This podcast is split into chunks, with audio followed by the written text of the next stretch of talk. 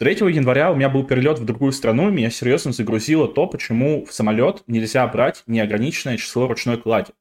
Смотри, у тебя ручная кладь, по факту, это маленький рюкзачок зачастую, но там кто-то проносит да. более серьезную сумку, а, кто-то там пытается еще что-то пронести. При этом никак не, не регламентируется, что ты проносишь у себя в карманах. А, меня очень бесят э, люди, у которых э, огромные объемные куртки, которые зимой летят куда-то, и они их даже не снимают. То есть, когда ты сидишь рядом с ними, а если еще и человек э, не совсем стандартной комплекции, он вот растекается на целый ряд. И я подумал о том, что по идее, по идее, ты у себя в карманах можешь перевозить все, что угодно. Ты можешь себе весь багаж засунуть в карманы, и если он у тебя будет помещаться в карманы, тебе же не запретят его перевозить. Теория бесконечных карманов. Типа того. То есть ты можешь себе, как вассерман, нашить на жилетку, на вещи, вот все, огромные карманы. Главное, чтобы у тебя эти карманы были внутри твоего костюма и не платить за багаж. Получается, у тебя какой-то экзоскелет будет из карманов, и ты будешь всегда летать практически бесплатно. А как ты думаешь, э, приставка может уместиться в карманы? Я думаю, что какая-то приставка... Э, мы считаем Nintendo Switch приставкой? Да. Ну вот, Nintendo Switch может уместиться в карманы. По идее, у тебя может какая-нибудь Xbox тоже уместиться в карман маленькая, которая... Но с другой стороны, зачем тебе Xbox нужен? На нем же нет игр.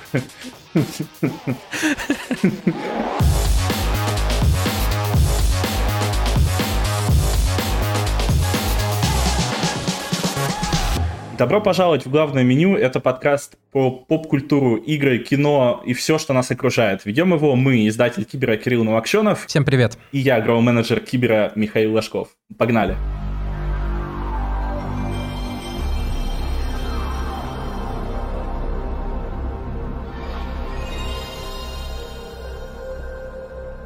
Главное меню. Э, примите лицензионное соглашение. Но если не примете, то нам все равно пофигу. Его все равно никто не читает. Это как те новости бесконечные про то, что кто-то прочитал лицензионное соглашение в первый раз в своей жизни и получил за это какие-то деньги, потому что компания посмотрела на статистику и офигела от того, что его кто-то прочитал. У нас сегодня сначала легкий постновогодний, такой слегка похмельный, э, слегка похмельная половина, потом у нас важное обсуждение последнего свежевышедшего контента. И начнем мы с того, как мы провели новогодние праздники. Во что мы играли. А ты не, а ты не хочешь сначала анонсировать, какой именно контент мы будем сегодня обозревать? Ух, у нас сегодня очень много контента. В основном это фильмы. То есть мы обсудим «Достать ножи. Стеклянная луковица» и то, как э, в Голливуде пародируют Илона Маска – Кирилл расскажет про фильмы «Черная птица. Жестокая ночь». «Черная птица» — это сериал, поправлю. Про заговор сестер Гарви, башни Инра Ширина и ветер, который колышет вереск, а также про... Очень, очень свежий фильм. Ну, я не знаю, насколько они свежие. Я не смотрю... Фи... Вот меня заставляет смотреть э, фильмы только этот подкаст. Представляешь? Хоть какая-то польза от него. Да. Еще Кирилл расскажет про кота в сапогах. А еще мы обсудим, ну, такой небольшой фильмец... Э, который вышел уже там сколько, 4 недели назад и уже никому не интересен, это «Аватар 2. Путь воды». Подожди, «Аватар 2. Путь воды»? Я думал, мы будем обсуждать короткометражку про маму. Я, кстати, у тебя хотел спросить, а, какому фильму тебя предсеансно обслужили? Вот, вот к этому. Я его не остался смотреть, ты, честно то есть, скажу. Подожди, то есть, то есть ты заплатил деньги, ты заплатил да. деньги, и, и не посмотрел контент. Посидел да, на предсеансном обслуживании и ушел из кинотеатра. Полная глупость, согласен. Ты как будто оплатил себе полный обед в ресторане, но по факту съел салат, а от супа отказался. Ну, причем этот салат это какой-то, я не знаю, что может, какой вкусный салат. Типа, ладно, для меня... Э, ну, цезарь с, с креветками, видимо. Слушай, я тоже смотря какой ресторан, потому что иногда ты заказываешь себе цезарь с креветками, а тебе приносят э, такой очень много листьев салата, уже заветренный такой сыр, который весь сплавился в один э, сырный пледик, так скажем. И там одна какая-то креветочка мини, вот так вот. У меня есть две истории про салат Цезарь. Первая — это история из детства, которая, мне кажется, сильно повлияла на мою жизнь. А, я понял, что нельзя доверять людям, и что а, совы не то, чем кажутся. В общем, мы отдыхали а, честно, не помню, не, не, не помню, это было на Черном море. Ну да, скорее всего, на Черном море в Турции. И э, пришли в кафешку прибрежную, и там стоял салат «Цезарь», а я уже к тому моменту, ну, мне кажется, было лет там 11-12, где-то так. Я к тому моменту знал, что такое салат «Цезарь», и я ткнул в меню э, в салат «Цезарь», потому что как бы я люблю понятную еду, которую я знаю. Э, и мне принесли какой-то непонятный салат с э, огурцами, с картошкой, абсолютно невкусный, и я такой расстроенный спрашиваю мамы, мол, ну я же просил салат «Цезарь». Она сказала, ну тут вот этот салат называется «Цезарь». Ну как бы и не поспоришь. А, и с тех пор я понял, что люди могут быть жестокие и могут обманывать. То есть, получается, Цезаря предали и убили, и Цезарь сам тебя тоже предал и убил твою веру в людей и в салаты. Да, да, именно так. Ну, это очень глубокая мысль. Как ты провел новогодние праздники, Кирилл? Максимально челово. А, я закончил с работы главного редактора, а, и мне кажется, это первые за много лет новогодние праздники, где я, ну, вообще почти ничего не делал. Поздравляю. Я, от, спасибо. Я отдыхал, я очень много спал, э, я играл в, в Доту, я играл в Ведьмака 3, которого мы еще обсудим сегодня, э, смотрел кино, смотрел сериалы, я не знаю, гулял по улицам, когда было не минус 30 на улице. Э, в общем, максимально кайфово, очень, очень хорошо отдохнул, очень много всего посмотрел. И э, хорошо, мне кажется, зарядился на этот год. Ну, слушай, это главное, это круто, потому что э, у меня есть легкие вайбы того, что я не совсем круто отдохнул. У меня был переезд, очень много разных э, вещей, разных задач, разных дел. Причем я тоже старался по максимуму не работать, но при этом я ощутил вот то, что мы вроде как отдыхаем, но потом мы за это платим вдвойне, когда выходим. И вообще длинные праздники, это вот не надо, не надо. Я бы запретил длинные Нет, надо, надо. Я я и, доволен. И, и мне бы... кажется, они должны быть. И я сейчас готов фигачить просто несколько недель подряд, э, не, не разгибаясь. Хорошо, но все-таки лучше разогнуться. Так, наверное, удобнее будет. Уже годы это берут свое. Согласен. Я поэтому в основном фильмов смотрел немного. Фильмы смотрел только те, которые вот нужны для подкаста. И Гарри Поттер, конечно же. На Новый год нельзя не смотреть Гарри Поттер. А Какое вот... ужасное слово «нужны для подкаста». Миша, нельзя да, так. Ты не должен да, да. Э, потреблять контент, потому что он тебе нужен для подкаста. А Ты я должен не... кайфовать от этого. Я кайфую от того, что я потребляю контент, который мне нужен для подкаста. Вот. Но если фильм все равно будет говно и мне не интересен, я его, конечно, вырублю и потом найду как выказать свое фе для этого фильма. А, я в основном играл, то есть у меня был Лего Гарри Поттер, Майнкрафт и Graveyard Keeper. То есть это все три игры, они достаточно простенькие, они чиловые, а, они от тебя ничего особого не требуют, э, и они тебе позволяют вот отдохнуть с большим удовольствием. Я, если честно, никогда не понимал феномен э, лего-игр, э, но знаю, что у них большая аудитория. Слушай, а можешь э, рассказать вот про Лего Гарри Поттера, э, насколько он хорош по сравнению в целом с э, играми про Гарри Поттера? А я не играл в игры про Гарри Поттера, по факту. Ну, я тебе могу просто сказать, что они довольно средненькие. Прям ну, очень средненькие. Э, Лего Гарри Поттер, начнем с того, что это достаточно старая, мне кажется, игра. Я не помню дату ее выхода. Она разбита на две части. То есть это Гарри Поттер год с 1 по 4 и год ну, с 5 по 7 получается. Ты... Э, сам феномен вообще Лего игр в том, что они тебе без, каких, без какой-то речи, без каких-то фраз, они тебе передают юмор, какую-то сатиру, э, какое-то, иногда там такие достаточно туалетные гэги, но в целом это такие забавные легенькие игры, которые несложные, там минимальные головоломки, они а, потешные, они э, позволяют тебе просто отдохнуть, выключить мозг. Там сюжет не повторяется точь-в-точь, очевидно, с Гарри Поттером.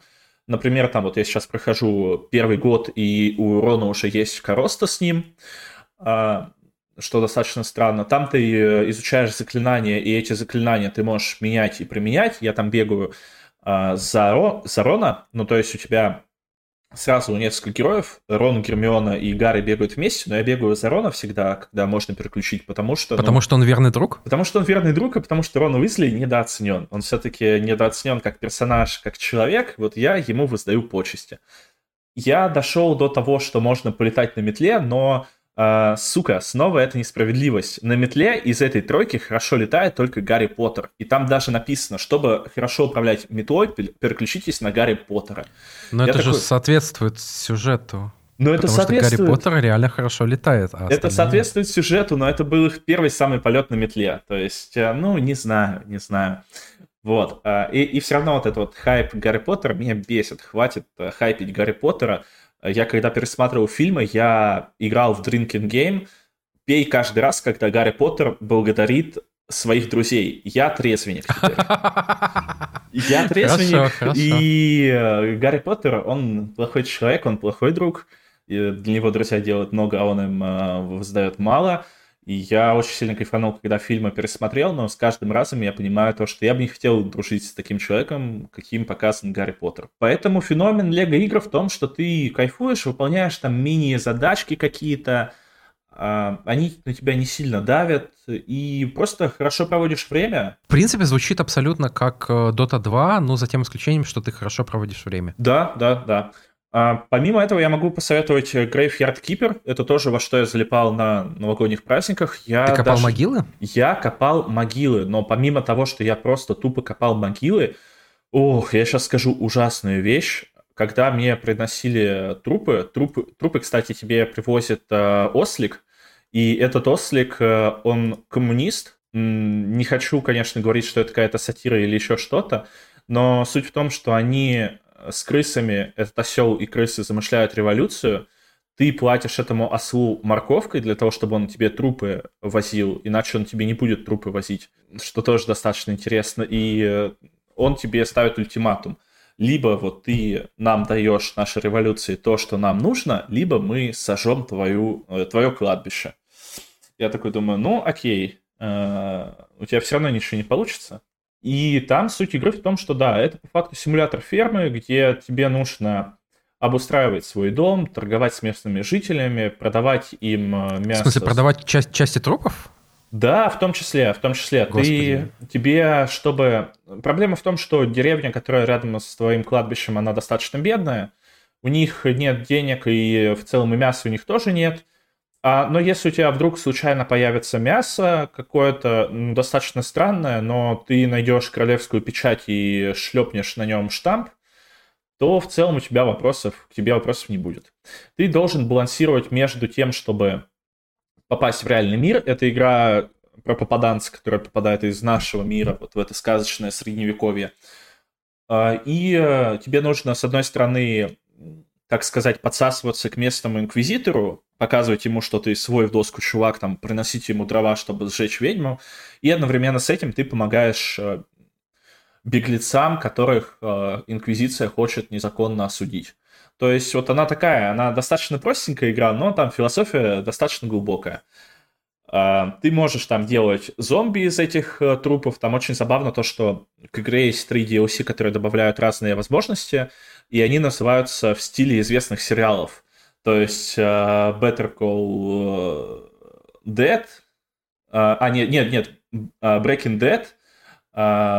Ну, ну, короче, там вот такие небольшие игры слов сделаны. Мне на самом деле очень нравится концепт про попаданца, который становится смотрителем кладбища. Да. Потому да, что да. как будто это та работа, на которой ты можешь максимально э, изучить жизнь общества, в которое ты попал и должно быть довольно забавно. Игра... Грустно, но забавно. Игра кайфовая, я рекомендую ее. Она сначала заставляет тебя, конечно, немножко помучиться и понять, как там что работает. Я даже некоторые моменты гуглил, но в целом это прям, ну, кайф, вот серьезно. Это чил, там э, хорошая атмосфера, там очень много разных героев, у которых тоже свои проблемы. Э, мне, конечно, не хватило там социальной составляющей, как в Valley, э, но если вот в долине Stardew ты больше общаешься с людьми выполняешь их квесты, то в этой игре ты больше там э, прокачиваешь скиллы, у тебя там больше механизмов, и вот это вот все по нарастающей. То есть это похожие игры, но по факту, по сути, они немножко отличаются. В общем, это как Stardew Valley, которую бы делал Тим Бертон. Да, да, да. При этом у Stardew Valley же будет продолжение. А, Эрик Барон делает игру про шоколадную фабрику. А, это тоже, мне кажется, будет интересно, потому что, блин, я обожаю Stardew Valley. И при этом интересно, что после этой игры я пошел играть в Майнкрафт. Рекомендую всем Майнкрафт, максимальная зачилочка. Я на этих выходных спас двух лис из шахты, и я себя чувствую теперь хорошим человеком. расскажи про игры или про игру, в которую играл ты. Я играл в Ведьмака 3. Mm. Точнее, ну, я немножко поиграл в, в Новый Годовар, mm-hmm. уже пере, перепроходя его. И э, Новый Годовар — это очень классная игра именно для перепрохождения. И, э, опять же, не, не, не буду спойлерить, но после окончания вам 100% захочется ее перепройти, чтобы увидеть некоторые, скажем так, моменты, а, которые будут смотреться по-другому. А, но в какой-то момент меня, меня это достало. Она очень длинная. Ну, ну, какая же вот она длинная. Я понимаю, что это смешно, что я сравниваю с Ведьмаком, но вот почему-то в, в Рагнарёке я реально на втором прохождении, я отыграл уже 40 часов, я убивал берсерков, и я, я понимаю, что мне еще осталось там финальная где-то треть сюжета, а, и еще много берсерков, и еще эндгейм. Я такой думаю, ну, ну зачем мне это? Я оставил, я думаю, что я вернусь еще, а, но я оставил ради Ведьмака, потому что Ведьмак — это приятная атмосфера, это классная музыка, это любимые, любимые квесты, любимые герои. И, господи, я перепрохожу Ведьмака уже не в первый, не во второй раз, и каждый раз я начинаю Ведьмака с мыслью, что, ну, да, наверное, в этот раз, ну, чтобы, э, чтобы изменить просто немножко там сюжет, чтобы изменить подход, я попробую романсить Енифер. И каждый раз, когда я прилетаю на Скеллиге, как же она меня бесит, как же она меня бесит чертова стерва. Просто на каждую мою реплику она дает сарказм. О, да. Она, э, говорит, ну, ну что, тупой, что ли? Типа, я, я тебе ничего говорить не буду, я тебе потом скажу. Э, ведет себя как хамка по отношению ко всем вокруг, ей плевать на всех. И ты видишь этот контраст по, по сравнению с Трис, которая э, ценой высокого риска для себя спасает чародеев э, из Новиграда. И Енифер, который э, плевать там на лес, который она со- сожгла, плевать на э, парня, который был, э, был, был, был другом Цири, э, чей труп она в, в, ну, не воскрешает, но как бы э, дух, дух его призывает, скажем так. Э, и это просто отвратительно. Поэтому ни, никаких не, не оставайтесь с Енифер по жизни. А, ни в Ведьмаке, ни в жизни, вот выбирайте таких, как Трис. Это будет не так весело, но сто процентов а, вы, будете, вы будете, будете более счастливы. Ну, слушай, я, ну, на нас там обрушатся сотни говна в комментах, и нам снова будут ставить кучу дизлайков. Я, кстати, не понимаю, почему у нас такое большое количество э, дизлайков. Конечно, лайки тоже есть, но дизлайки на подкаст ставят, потому что мы говорим базированную базу и только ее. Но при этом Енифер она очень самодовольная. Понятное дело, что это из-за того, что вот она была некрасивой, она себя, ну, опять же, там некрасивых людей нет, она себя считала некрасивой. А, она не уверена в себе, вот у нее куча вот этих вот проблем. Но почему у кого-то, почему меня это должно волновать? Ну, сходи ты к психологу, ты взрослый человек там. У меня знаю. есть ощущение, да, что в мире э, Ведьмака очень не хватает психотерапевтов. Да. А, и парикмахерских, кстати, тоже немного, поэтому парикмахеры не могут выполнять эту функцию. Ну и таксистов тоже как будто бы нет. Да, да, да, кстати, кстати, да, это проблема. А, поэтому Трис, э, говорят, вот часто говорят, что там она мямля, она не развивается как персонаж. Ну, она очень сильно развивается как персонаж, если особенно следить с книг до третьей части игр. Э, если в книгах она еще такая мямля, она не знает там что как, она такая пук-хрюк, я там буду делать так, как говорит Ложа. Э, в первой части, понятное дело, что это не каноничная Трис, это смесь Трис и Йеннифер в первой игре. Во второй части она уже ближе к канону, и при этом там она, не помню, она то ли отходит от Ложи, то ли еще что-то в таком духе третьей игре она максимально сильный персонаж, который спасает магов из Новиграда, который э, делает э, дела и готов там, на какие-то жертвы для себя, готов превозмогать трудности, готов отвечать своим врагам и соперникам. Это очень круто. И когда смотришь на контрасте с Йеннифер, ну, не знаю, не знаю. Ребят. При этом надо же еще отметить, что Йеннифер-то в, новом, э, в новой реальности себя нашла. Она э, за, задурила, задурила голову Эмгиру. Ну, не то, что задурила, но, скажем так, э, притерлась к нему и э, стала его как бы, главной чародейкой при дворе. Она нормально живет, ей подчиняются военные, ее никто не преследует. В то время как э, Трис пытается как-то выжить в Новиграде, она очень сильно переживает по поводу того, что чародеев э, год назад считали героями, а сейчас ненавидят и сжигают. Э, там, это очень сильно психологически, очевидно, ее подорвало, но при этом она все равно не, не сдалась, не стала, не стала злобной, не, а наоборот пытается помочь. Да, да, да, да, да. При этом, я вот, кстати, не помню, это Нильфгард, они ставят, по-моему, чародеев ниже, чем там других людей в Нильфгарде или нет?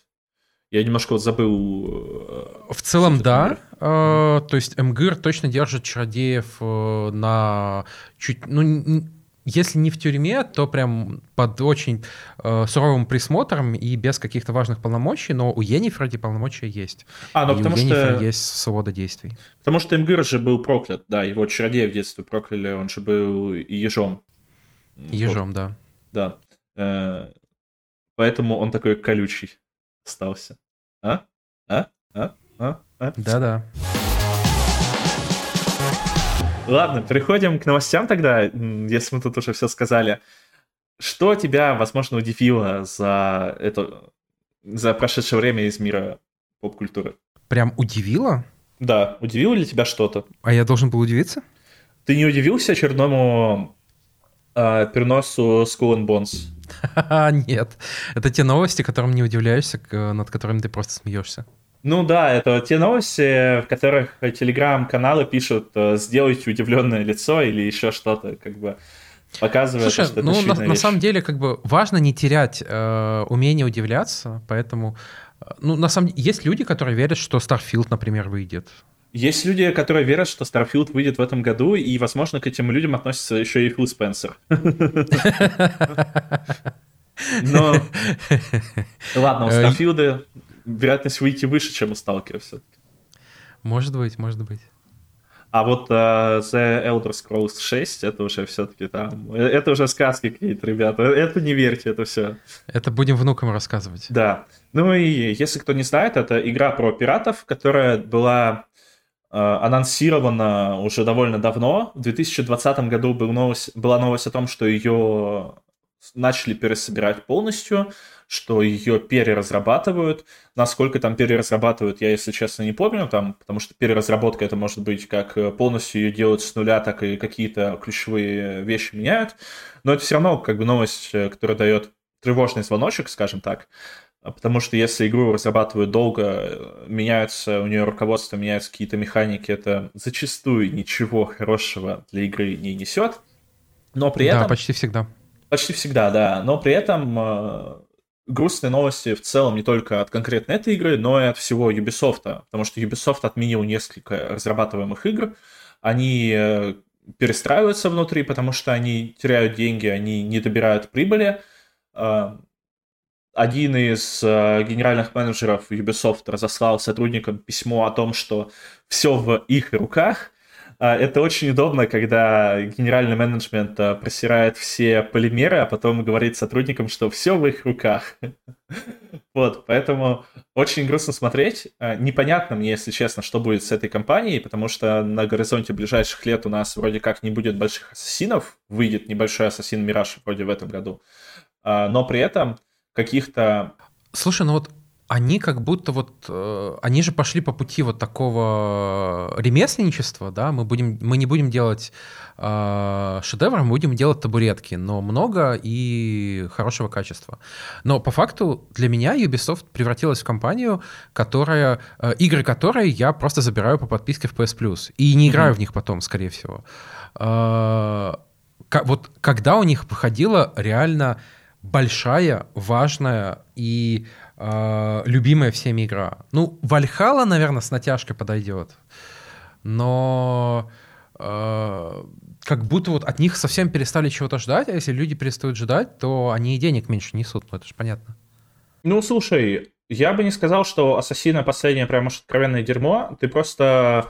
Это игры, как сказать, это игры, как э, фильмы Джейсона Стэттема. Ты эту игру покупаешь, начинаешь в нее играть, это как Call of Duty практически. Ты знаешь, чего от этой игры ждать, ты знаешь, что ты от нее получишь. Слушай, но я, я не совсем соглашусь со сравнением, потому что Call of Duty это люди реально ждут. Она может выйти плохой, она может выйти там с компании на 3 часа, но люди все равно ее купят, люди будут в нее играть, и люди понимают, чего от нее ждать. И вот эта фанбаза фанатов Call of Duty, она достаточно велика, чтобы даже средние игры хорошо продавались, хорошо окупались. Мне кажется, у Ubisoft такого, такой подушки нет. Ну, слушай, мне кажется, все-таки так или иначе такую подушку обеспечивают Ассасины и Far Cry. Вопрос только в том, что больших Ассасинов не выйдет в ближайшее время. Новой части Far Cry тоже нет. И... Слушай, вот я сейчас, я говорю без цифр, но вот ты думаешь, что у Ассасинов и у Far Cry э, достаточно долгий вот этот, э, как это называется, хвост, хвост продаж?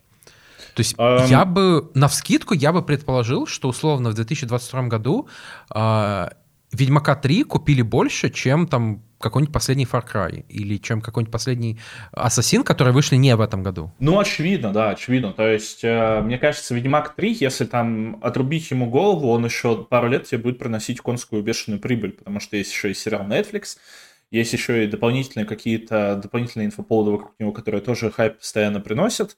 Но просто, опять же, там, Ведьмак 3 это не та игра, которая выходит э, раз в несколько лет, как те же Ассасины.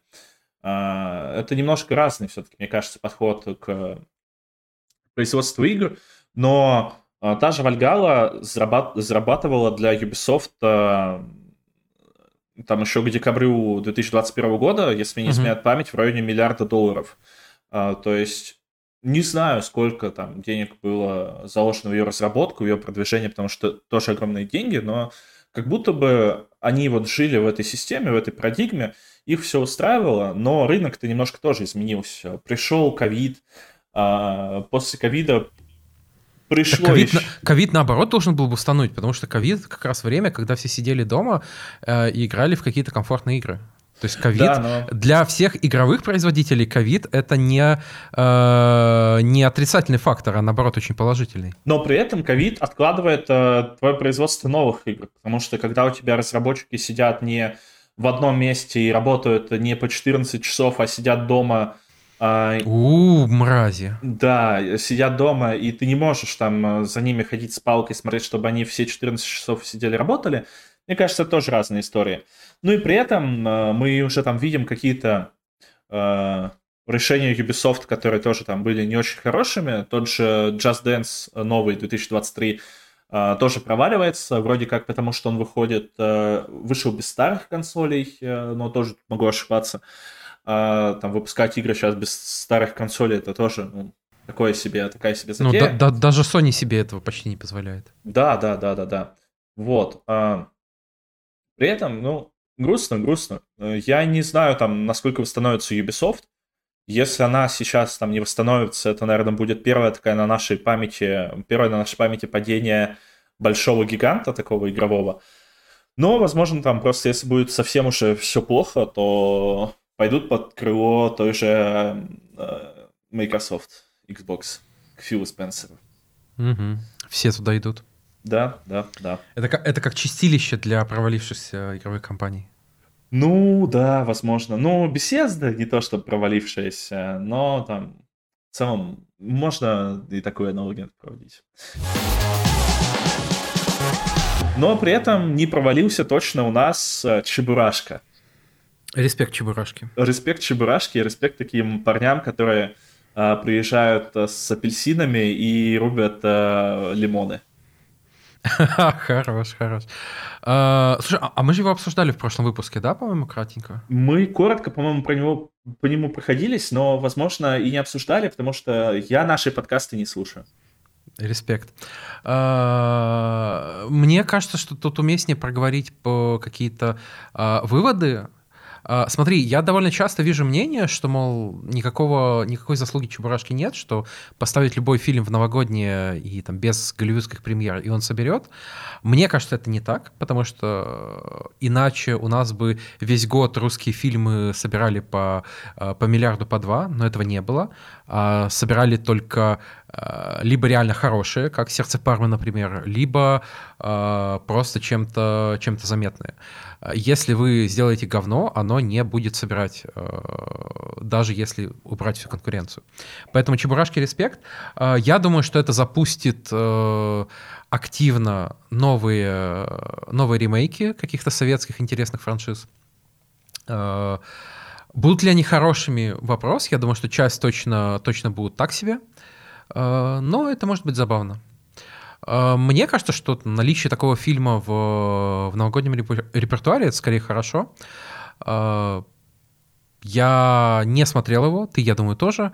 Да. Но по отзывам у меня сложилось ощущение, что он неплохой, что он э, там, естественно, есть какие-то проблемы, э, но при этом он с достаточно интересной моралью, как говорится, заставляет задуматься. Меня немножко смутил твой вопрос на тему того, смотрел я Чебрашку или нет, как будто нам когда-то нужно было смотреть фильмы, чтобы их обсуждать. Я тоже Чебрашку не смотрел и не собираюсь. Но вот что мы точно будем смотреть, это сериал Last of Us. Тут даже сказать нечего, но 82 положительных отзыва из, из э, точнее 82 балла на метакритике из 100, 97% свежести на томатах. Я не знаю, я не знаю, мне хочется до последнего верить, что все-таки а, в очередной раз критики не выдали желаемое за действительное, потому что ну, бывает такое иногда, когда а, мы видим хорошие отзывы от критиков, а на деле оказывается фигня. Потому что ну, тоже как бы критики... Они... Тоже люди со ну, своим а, субъективным они... видением. Ну вкусом. нет, смотри, критики это все-таки там не совсем люди, потому что они смотрят на контент. Ну, ну смысле, это, критики, это критики смотрят на контент не так, как обычные люди. То есть, э, если там у человека насмотрен глаз, он а, это все, все-таки профдеформация. Он не будет, э, скорее всего, фильм э, разбирать так же, как его разбирал бы там обычный зритель. Вот. Эм, поэтому тут иногда не всегда стоит доверять критикам, все равно там стоит всегда свое мнение какое-то форм, формировать, стоит доверять там себе и тоже себе тоже не всегда. Но я очень сильно жду, что это будет э, очень хороший сериал. Да, да, тут, э, мне кажется, мы уже повторяемся. Очень ждем. Я... Очень ждем. Да, я думаю, что он, он же вот на следующей неделе уже выходит. Он правильно? в ночь, по-моему, с воскресенья на понедельник выходит. Да, да. То есть в следующем выпуске мы уже будем его обсуждать. Да. В следующем выпуске, да. Либо радоваться, либо рвать на себе волосы. Ну, рвать на себе волосы не особо хочется, у меня достаточно короткая стрижка, мне будет больно, наверное. Но следующая новость у нас достаточно забавная, потому что э, я у нас прочитал на сайте, на Кибере, между прочим, о том, что японцы запатентовали технологию, позволяющую чувствовать запахи и вкусы из фильмов и игр. Поэтому у меня, Кирилл, такой вопрос к тебе. Какой фильм ты бы понюхал и попробовал? Слушай, ну мне кажется, на парфюмерия э, ты просто сознание потеряешь. Ну, на самом наверное. деле, я не хочу нюхать фильмы. Я, то есть для меня это какое-то лишнее, ли, ли, лишнее погружение. Я все-таки хочу, э, хочу немножко разделять э, экран и то, где я сейчас, сейчас нахожусь. А... И, кстати, вот у, у меня ощущение, что я такую новость слышал там и 5, и 10 угу. лет назад, и все об, об этом думают, и как будто э, то ли это слишком дорого, то ли там какие-то эксперименты проваливаются, э, а фильмы, которые снимаются под эту технологию, они, ну, конечно, будут э, говном. Ну да, да, да. Тем более, э, эти технологии там же, где сейчас 3D-телевизоры, блин. Э, все мои знакомые, которые купали себе 3D-телевизоры, где вы сейчас? Э, это, это тоже как раз тот аватар, который мы обсудим, породил эту, этот хайп вокруг 3D-технологий, но по ощущениям это все довольно узкие темы, такие же, как, например, и VR, э, но это уже по факту дополнение какое-то, может быть, к VR. Но я бы точно хотел э, попробовать вкус того самого яблочного мартини по рецепту Джона Дориана. О, где да, побольше да. яблока и поменьше мартини. Без проблем, Мэри, попробуй. Это грубо, Кирилл, это грубо. У нас еще за выходные появилась новая сверхпопулярная игра, это Goose Goose Duck, которая э, клон Among Us, то есть, но вместо предателя тебе нужно искать утку среди гусей. Или наоборот, гуся... Нет, утку все-таки среди гусей. А, это бесплатная игра, она рвет рекорды и набирает в Steam онлайн под 200 тысяч плюс человек в игре. Все из-за того, что где-то в ноябре или чуть раньше в нее на стриме сыграл один из участников BTS. После этого она сначала как-то начала локально расти, потом она, ее популярность вышла там только за пределы фанбазы BTS. Она сейчас адово, наверное, и до сих пор рвет Steam. Возможно, уже там немножко хайп потих, но э, благодаря этой игре, благодаря BTS, мы получили новый рекорд э, в Steam. У Steam было 10... А воровать и убивать в этой игре можно? Я думаю, только последнее. Только последнее, я думаю. А, но при этом я читал то, что там очень много ролей, то есть это не как обычная мафия, где у тебя там, ну, по факту 5-6 ролей. Внутри этой игры у тебя могут быть и разные гуси, и разные утки с разными обилками, поэтому, возможно, там можно и воровать, и убивать, и делать что-то с гусями. А, эта игра помогла Steam, помогла Гейбу получить 10 миллионов пользователей в играх онлайн и 32 миллиона общего онлайна. Я не представляю, насколько это громадная сумма. Вот мы там рассуждаем о том, что геймеры до сих пор там их мало, и что геймеров там каких до сих пор там какая-то ограниченная субкультура, вот такие цифры говорят, что все эти обсуждения это неправда вообще. Да, конечно, и меня это еще радует, потому что многие говорили, что, мол, вот гейминг будет дальше расти за счет мобильного гейминга, традиционные платформы будут падать, но на самом деле это не так. И по факту э, растет все, то есть становится больше мобильных геймеров, но они не вытесняют ПК-геймеров. А, где-то там сочетаются в одном человеке, потому что я, например, играю в мобайле, я играю на э, ПК, я играю на консоли, на всех трех. Э, и мне кажется, это классно, это показывает, да, что гейминг развивается, что, в общем, мы э, не зря в нем работаем. Кстати, у нас э, есть вакансия авторов раздел Доты, приходите к нам работать и писать. Отличная интеграция, Кирилл. Э, я бы хотел также нативно интегрировать в этот подкаст «Аватар», но не «Аватар. Два путь воды», а «Аватар. Легенда об Анге». А, последнее время, последние полгода идет много информации. Возможно, эта новость не новая, но я все равно хочу про нее поговорить, потому что я могу. А, мы узнали, что будет новый сезон мультсериала, а, новый сезон «Аватара. Легенда об Анге», уже не об Анге, но все равно внутри той же вселенной – он расскажет про аватара Земли. Э, это уже будет следующий аватар после Коры. Мы увидим там какой-то исторический скачок снова там на какие-то, ну, типа, типа около 100 лет вперед. И уже видим там какое-то будущее, стимпанк, все вот это. Помимо этого мы получим еще три сольника, о которых э, было известно чуть раньше. Э, это будет три мультфильма полнометражки, среди которых э, «Сольник Зука», «История повзрослевшей команды Бумеранг» и что-то вот еще будет. Ждем, Кирилл? Слушай, да, ждем. Но я, кстати, Кору не смотрел. Ну, а я ты? смотрел у Коры первый сезон, лучше бы я это не смотрел. Она достаточно бесячая. Э, в «Аватаре» был приятен... Ну, слушай, Анг тоже бесячий сам по себе, но при этом у «Аватара» «Легенда об Анге» был вот этот вот вайп магии, был вайп а, чудо, вот эти вот команды, которые они такие, мы угу. команда, мы там всех победим, там все злодеи. Ну и персонажи как будто были поинтереснее. Да, Потому персонажи как бы, были... И, и Зука, и Тоф, э, и э, Азула, э, мне кажется, они сильнее примерно всех персонажей Коры, именно вот потому, насколько они развивались, насколько в целом интересно были за ним, было за ними следить. Да, да, да. Ну, я, наверное, точно дам шанс, но угу. там не скажу, что я прям очень жду.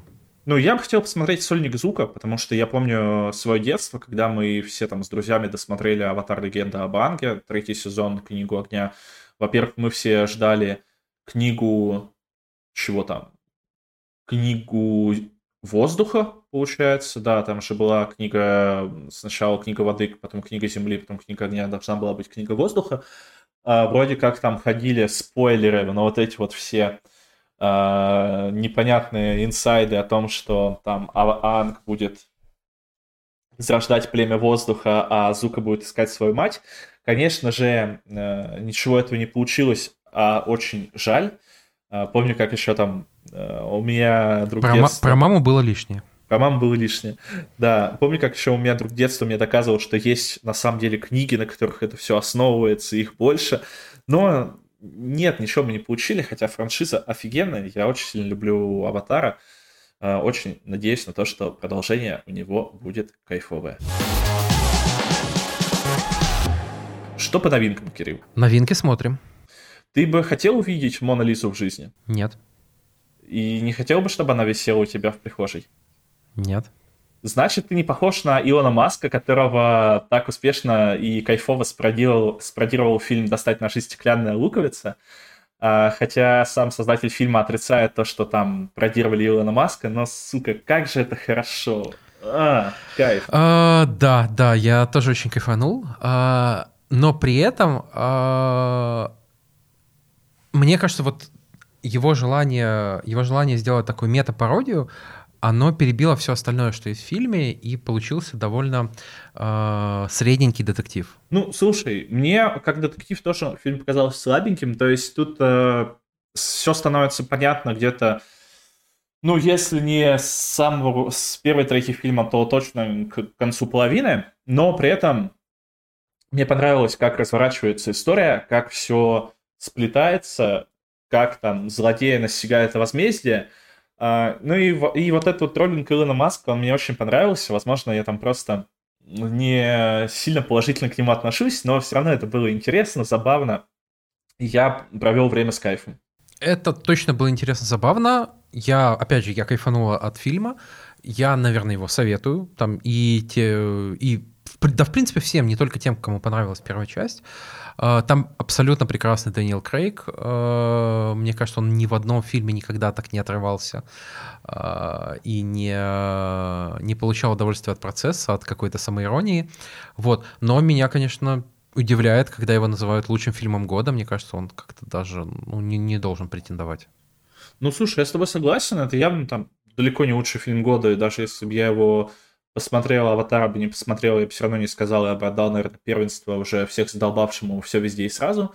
А, при этом Дэниел Крейг очень хорош, правда. Я не а, представлял человека, который играет а, а, агенту 007 вот в таком образе около шута, то, что он там из себя иногда удачно строит дурачка, где-то он от всей души действительно ведет себя как дурачок. Это прям очень кайфово. А, круто то, что а, он не гнушается таких ролей и ну, понимает то, что ну кайфует он, он реально он кайфует от этого отрыва. Я еще подумал, что очень классно же, что Райан Джонсон, он же привык приходить в чужие франш- франшизы и э, делать там какую-то мету, расстраивать фанатов, э, делать что-то, что прям сильно отличается от общего духа франшизы.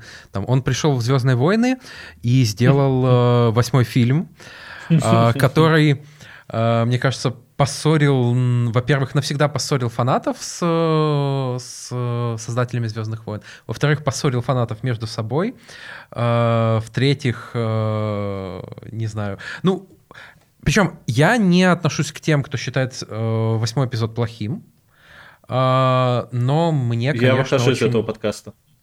Что? Я выхожу из этого подкаста. Понял. Uh, понял, удачи. Uh, но при этом меня очень сильно расстраивает, что, конечно, он э, очень сильно выделяется из трилогии, и это не очень хорошо. Сделать либо нужно было делать всю трилогию такой, либо нужно было как-то по-другому решать, а так просто э, Джонсон и э, этот, господи, Май, э, господи, не, не Майкл Бэй, а Джей Джей Абрамс, они э, дезинтегрировали друг друга и свои идеи. Mm-hmm поэтому все потерялось. Точно так же... новая трилогия говно. Точно так же Джонсон приходит э, в сериал Breaking Bad и снимает там серию про муху э, в автобусе. О, очень, очень необычную, очень странную, э, которую тоже не все фанаты хорошо приняли. И Джонсон не изменил себе, он пришел в свою же франшизу и сделал там метафильм, который очень сильно отличается от первого. Я уважаю это. Мне кажется, это прям классно. Смотри, мне кажется, очень, как бы это сказать, очень э, Боже, я забыл слово. Я забываю слова, Миша! Потому что ты про «Звездные войны» говоришь. Тебе уже отрезают возможность говорить, чтобы ты меньше говорил про «Звездные войны». Отрезают ноги? Отрезают у моей, у моей речи. Потому что э, это стоит выше тебя. Да. Очень перспективной, мне кажется, идея дать Райану Джонсону снять какой-нибудь «Крик 7». И приходит Райан Джонсон снимать «Крик 7», и снимает абсолютно дубовый слэшер с нулевой метаиронией, с, э, с нулевыми, без всяких отсылок, там, без отсылок к прошлым частям, без заигрывания к фанатам. Вот, вот это, это я бы хотел посмотреть, мне Но... кажется, это было бы максимально в его стиле. То есть это будет уже пост-мета. Мне кажется, вот все. Это будет мы... пост-пост, мета-мета. Мы уже устали от всего этого, нужно что-нибудь попроще, нужно просто загружать информацию прямиком в мозг, думать хватит. Ребят, давайте все вместе перестанем думать хотя бы на секунду. Вот хватит этого умных фильмов, умных игр, умной музыки. Давайте немножко с вами подеградируем. Прям Давайте. Минутка, э, устройте себе минутку деградации. Мне, кстати, очень понравился Эдвард Нортон в «Достать ножи». Да, он очень хороший, но как бы про Нортона мы, мне кажется, все знаем, что он очень хороший актер, очень разноплановый. А, кстати, один из, мне кажется, менее известных фильмов с Нортоном — это «Красный дракон» а, из серии про Ганнибала Лектора. Он там очень хорош, рекомендую. Очень, а, очень страшный маньяк, мне кажется, даже страшнее Ганнибала. Uh-huh. мне, там, мне там скорее понравился Дэйв Батиста. Ну, Дэйв Батиста да. классный, мне кажется, мы тоже это знали. Но да. он очень смешной. Он, э, он раскрывается как очень классный комический актер, и мне кажется, э, он уже стоит рядом со скалой вот по, по глубине ролей, которые он может отыгрывать. Не то чтобы это прям высокая планка, я скорее говорю про амплуа. Э, и это тоже хорошо. Больше рестлеров в кино. Ну, слушай, Дэйв Батиста все-таки для меня выглядит более таким разноплановым актером, чем Скала, потому что по-моему, режиссер «Достать ножи» или еще кто-то отмечал то, что лучший рестлер в кино — это Дэйв Батиста. Дэйв Батиста, да, это было да, да, смешно. Да, да, да. А хотя, подожди, но он рестлер же в кино не только Скала и он, кто-то же... А, Джон, э, Джон Сина. Джон Сина, точно. Ну, come on, ты... Э, даже после «Миротворца» я пока не готов считать Джона Сина э, сформировавшимся полноценным хорошим актером. Что... Я при этом хорошим актером «Скалу» не считаю, но «Скала» занял свою нишу. «Скала» отлично играет «Скалу». Да. Лучше да, всех в мире. Да, да, лучше всех в мире. Давай рассказывай про свое вот это вот кино, которое ты мне понаписал. Я, я ничего не смотрел. А, давайте начнем с сериалов. Э, сериал «Черная птица». Uh, он, мне кажется, прошел относительно незамеченным. Uh, я думаю, что заметили его только те, кто слушает подкаст Кинопоиска, как и я. Uh, сериал Apple TV небольшой, 6 эпизодов, там по часу, поэтому за 3-4 вечера вы его посмотрите. Посмотреть я рекомендую. Там очень простая завязка. А, богатенький сынок э, занимается наркоторговлей, попадает в тюрьму, и ему дают очень жесткий срок, намного больше, чем, чем он ожидал. Он думал, что папа полицейский его отмажет, не отмазал. А, и там, через несколько месяцев к нему приходит прокурор и говорит, что вот мы можем тебя отпустить, а, не будешь ты сидеть 10 лет, но нам нужно, чтобы ты перевелся в самую жестокую тюрьму э, Америки, подсел там камеру к чуваку и выпытал, где он прячет тела. А чувака подозревают в массовом убийстве детей. И он приходит к этому чуваку и говорит, привет, я подсяду. Привет, один тут отдыхаешь? Э, вот, и, собственно, все, вот это э, завязка первой серии, и дальше мы смотрим там, как он осваивается в тюрьме, как он пытается решить свою задачу, при том, что он не как... Главного героя тут играет Таран Эджертон, э, и у него там есть очень интересный для сериала диссонанс между тем, как он выглядит, потому что он выглядит в некоторых моментах натурально, как Джон Сина по комплекции, ну и лицо тоже похоже сейчас, как, как, когда он вырос, Эджертон. Вот, но при этом у него очень... Э, он боится, он понимает, что он там на волосок от опасности, потому что э, тюрьма опасная, там сидят боссы мафии, которые, если узнают, что он стучит, и неважно на кого, то до вечера он уже не доживет. А, параллельно с этим нам показывают э, флешбеки из расследования по этому маньяку. А, там есть э, тоже очень интересные герои, девушка из ФБР, э, полицейский местный, который пытается это расследовать, пушить и так далее. Мне очень понравилось. Он там не то, чтобы прям много каких-то суперсюжетных поворотов. То есть, если вы ждете сериала там Побег, нет, тут этого нет. Тут Э, много, много диалогов, много такой психологической игры, немножко мордобоя. То есть это э, наверное, True Detective э, переспал с, э, с «Молчанием ягнят». Очень условно. Очень условно. Это а, ужасное сравнение. И маньяк играет Пол Уолтер Хаузер. Мне кажется, он как-то привык играть людей, которые, которых подозревают в каких-то страшных преступлениях, потому что он же был в, в этом фильме Клинта Иствуда а, э, про Ричарда Джуэла, и где он тоже... И ну, это потрясающая игра. То есть ты просто... Ты смотришь, и ты не веришь, что это актер, потому что ты видишь действительно очень, э, очень страшного, больного человека, который э, может быть, может выглядеть абсолютно безобидным, может выглядеть страшным, и э, ты очень хорошо погружаешься в эту атмосферу. Э, поэтому сериал рекомендую для тех, кто любит такие драмы без, э, без какого-то очень массового экшена. Э, опять же, сериал небольшой. Посмотрите первую серию, если, если зайдет, то вы точно ничего не потеряете. Это отличный совет, потому что вот всем часто советую если вам что-то не нравится, бросайте это, не тратьте на это время. Если вам ну, достаточно редко бывает, что если вам что-то не понравилось там с двух, с трех, с пяти серий, то вам это понравится потом.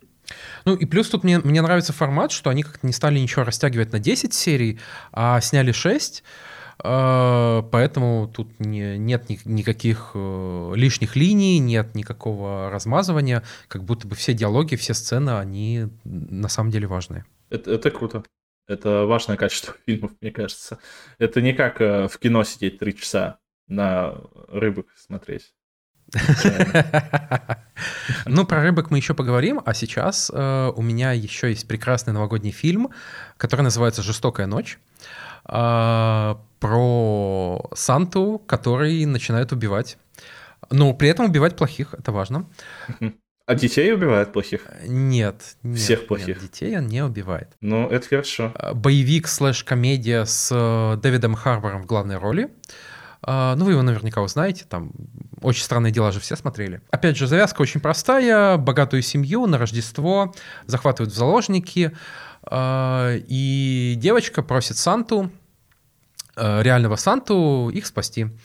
А, Санта вспоминает, что во вселенной этого фильма он а, вообще-то был э, боевым викингом. У него был любимый молот, э, если я не ошибаюсь, он назывался Crusher. А, вот, и начинается веселье. То есть это такой немножко один дома, немножко веселое Месилово. А, по факту, это на самом деле очень классный фильм из вселенной «Один дома», если бы он фильм, был фильмом из вселенной «Один дома». Там очень много рождественских шуточек. А, то есть, когда герой перед тем, как э, разбить очередную голову, а, говорит э, этой бандитке, которая в это время лежит на полу, что «ты пыталась убить ребенка, ты была очень-очень плохой девочкой». Вот. Но, но, что еще важно, что если бы вот в фильме было только то, что я сейчас рассказал, это был, был бы фильм на, не знаю, ну, на семерочку. Такой хороший фильм. Но почему-то, я правда не понимаю, как это объяснить. Э, может быть, это сработало только для меня, но для меня он получил... Мне он показался дико трогательным в некоторых моментах, потому что вот там как будто есть вся эта рождественская магия, э, и в отдельных моментах я вот буквально чуть не плакал, когда, э, например, момент, когда Санта проверяет вот эту девочку, э, там довольно прикольно сделан этот интерактивный список детей, и не только детей, э, и там видишь, что там, Господи, я не помню уже, как зовут, пусть будет Мэри. Ну, Мэри э, хорошая, э, там, ухаживала за животными, э, была, была вежлива с родителями, пригласила странного мальчика на вечеринку. Я такой, господи, ути-пути, так это мило. И вот это чувство милоты, оно вот не, не в один момент, не в два, а вот весь фильм пронизывает. Э, и очень забавно сочетается с э, жестоким разбиванием э, черепов молотом. Угу. Поэтому я, опять же, рекомендую он странный, он э, там есть, конечно, какие-то странности, есть клише, есть э, там частично кондовые диалоги, но если вам хочется посмотреть э, feel good movie про Рождество, э, так сказать, при, э, получить заряд э, доброты, порадоваться, где-то умилиться, я очень рекомендую. «Жестокая ночь», э, «Violent Night», я думаю, что вы найдете там, где вы обычно найдете, находите фильмы. Я, мне почему-то этот э, рассказ напомнил «Злого Санту» из «Футурамы», где... Э, ты смотрел «Футураму»? Mm, очень мало. Ну, то есть э, у них, э, они боятся Рождества, потому что прилетает Робо Санта, и он убивает всех, всех, кто, ну, всех, кого видит. То есть он убивает всех без разбора. Э, и это тоже такая, такая там неплохая сатира, ирония. Если вы не смотрели Футурам, я вам очень рекомендую, потому что ну, это то, что можно хотя бы там фоном смотреть. Есть общая какая-то концепция, общая история, но она не так важна. Она не так важна, как важно то, что э, э, прилетает Робо Санта со своими оленями-убийцами и всех там начинает аннигилировать. Поэтому тоже неплохой вот э, рождественский совет. Да, я понимаю. И в «Жестокой ночи» тоже есть э, эта ирония про то, что э, сейчас де- де- детям ничего не нужно нормального, они все просят деньги видеоигры. И э, в одном из э, боевых эпизодов Санта э, пытается достать из мешка что-то, что может помочь ему потом подраться с, со спецназовцем, э, и достает одни видеоигры, и, а как ими поделешься? Неудобно. Нет, ну слушай, ты можешь э, взять диски и использовать их как, я не знаю, как что-то, как вот, как какие-нибудь рюкзаки. Метать. Ну да, но для но это е- если они хорошо заточены. Да, ну да, действительно, слушай. Но с другой стороны, можно э, взять, ну, не знаю, слушай, я бы хотел пошутить про какую-нибудь ненужную консоль, которой можно э, бить людей, но не знаю даже. Nintendo Switch наносит боль по-другому. Слушай, а вот PlayStation же новое неудобно бить людей. Может быть, специально такую форму сделали? То есть, ну, Xbox, кстати, вот, ну, тот, который X большой, им, наверное, удобно бить людей. Не знаю, не знаю, не хочу пробовать. Какой-то повод задуматься, повод, повод задуматься. Повод, повод задуматься. Не бейте людей. Это как в клинике была антиреклама, не душите своих детей. Вот. Не бейте людей и не душите детей. Так, что у тебя еще? Ой, а дальше у меня, наверное, пойдет э, ирландский блок. Э, три, э, точнее, два фильма и сериал э, ирландского производства. Сначала «Заговор сестер Гарви», про который вы тоже, скорее всего, слышали в подкасте «Кинопоиска», если вы его слушаете. Я просто не хочу себе приписывать чужих заслуг, что я сам открываю какие-то какие-то малоизвестные сериалы. Нет, мы, мне кажется, это нормально, что мы все слушаем разные подкасты, от разных людей получаем а, подгончики, вот вы, может, от нас, от кого-то другого, это нормально. Главное, Можно... что мы все... Можно сказать прямо, мы воруем. Мы воруем идеи, а мы воруем шутки, и нам не то чтобы за Я все шутки придумываю сам. А, я иногда ворую. Хорошо. Живите с этим. Можете в комментах написать, э, какие шутки, по-вашему, Миша украл. Ну, я не шутил, в этом и суть. То есть я не ворую, то есть я, получается, еще и лжец. А, ладно. Слушай, а вот Робин Гуд среди комиков, он, получается, ворует хорошие шутки и отдает плохим комикам? А, я хотел бы тут как-то пошутить, но даже не знаю как, блин. То есть, э, возможно, Робин Гуд у меня шутки тогда ворует, если, если я не... Подожди, но он, вор, он ворует у хороших комиков. Ну да, но он у меня своровал, поэтому я уже плохим стал. Кирилл, тут нужно думать э, наперед. Думать наперед. Понял, ну, понял. Ну ничего. Так вот, заговор сестер Гарви э, в оригинале Bad Sisters. Кстати, между прочим, в этом сериале тоже открыто признаются, что они своровали идею у бельгийского сериала «Клан». Да воровать что... нормально. Слушай, мы живем тогда, когда уже, ну, ты концептуально ничего нового не придумаешь. Ну, нет, придумаешь, конечно, э, но все равно ты вдохновляешься чем-то. Это как э, у многих комиков были разгоны про то, что они э, друг друга там обвиняют в родстве шуток, но у тебя все уже это на подкорке как-то лежит, остается, и ты уже Uh, все, что ты придумаешь, это разные комбинации, это разные пазлы из того, что ты уже знаешь. То есть, вот, поэтому uh, не бойтесь воровать идеи, но ставьте копирайты. А, на эту идею тоже поставьте мой копирайт, пожалуйста. Я не буду ставить, если что. Ну, хорошо. Так вот, заговор сестер Гарви, он же Bad Sisters. Ты третий раз уже начинаешь этот разгон. Да, и в этом шутка. Четвертый а, уже. Это сериал про а, пятерых сестер, из Ирландии. Но как бы это, как бы вот есть Ирландия Макдонаха, где все только пьют э, и э, грустят. Это немножко другая Ирландия, это современная Ирландия, где тоже очень много пьют, э, но параллельно еще э, трахаются, решают какие-то отношения, э, растут на работе или, на, или наоборот увольняются. Ну, в общем, как бы ирландского в этом сериале не очень много, кроме разве что побережья. И того, что все много пьют. Э, есть пять сестер, которые э, очень тесно дружат. Там им, мне кажется, где-то вот там от 25 до, там, условно, 45. Э, и одна из них э, замужем за абсолютным мудаком. Вот просто конченным мудаком. Э, и остальные четыре сестры, понимают, что э, дальше так жить нельзя. Сама, соответственно, его жена, она как бы хоть и любит сестер, но как-то выгораживает его, и э, у нее просто оптика сбита, она там не, не, не везде понимает, что, э, что он ведет себя по-мудацки. И эти четыре сестры решают, что пора его убить. Э, и, собственно, весь сериал мы живем в двух временных линиях. Мы видим то, что произош... происходит после убийства, э, и то, что происходило до убийства, собственно, что, э, что к этому привело, как они там пробовали э, устроить разное. А в новой временной линии, соответственно, появляются еще два страховых агента, которые пытаются доказать, э, что, собственно, он умер не сам, и страховку э, этой жене не нужно выплачивать. Слушай, это интересно прям. Это необычная какая-то подводка ко всей этой истории.